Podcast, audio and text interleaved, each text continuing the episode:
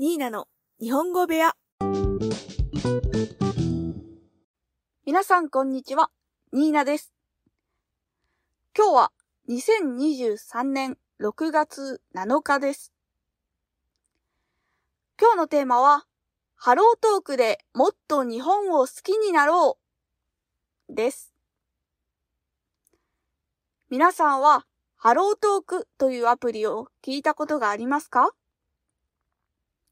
このアプリは自分の母国語以外の言語を学ぶときにとっても役に立つものです。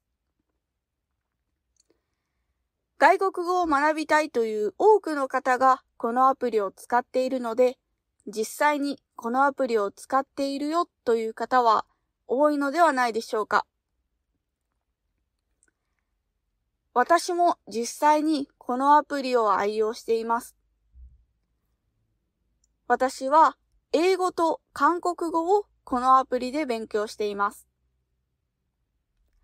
まだまだ学ぶことがたくさんあるので、これからもずっと使い続けていくと思います。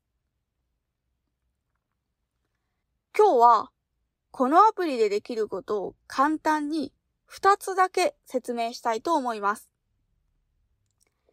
まず1つ目は文章や写真を投稿することができるということです。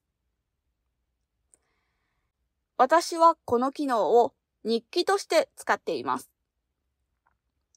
その日あったことを英語と日本語で書いて投稿しているんです。毎日自分の言いたいことや自分のしたことを英語を使って投稿することで楽しく英語を勉強することができているなぁと感じています。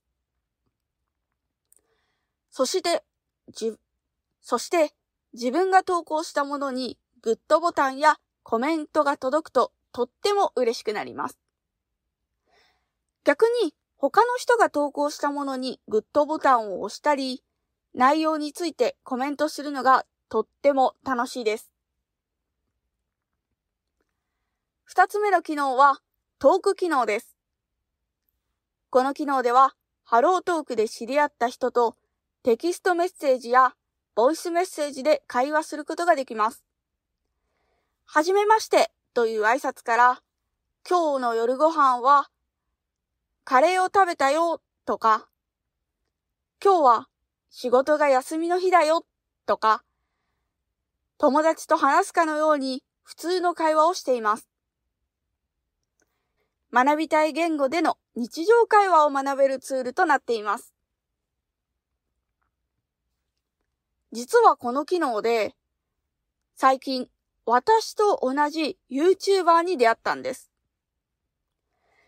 その方はカナダに住んでいて、日本人に英語を教えるために街頭インタビューをして、日本語と英語の字幕をつけて YouTube に投稿しているようです。YouTuber 同士での交流もできてとっても嬉しかったです。こんなことあるんだっていう感じになりました。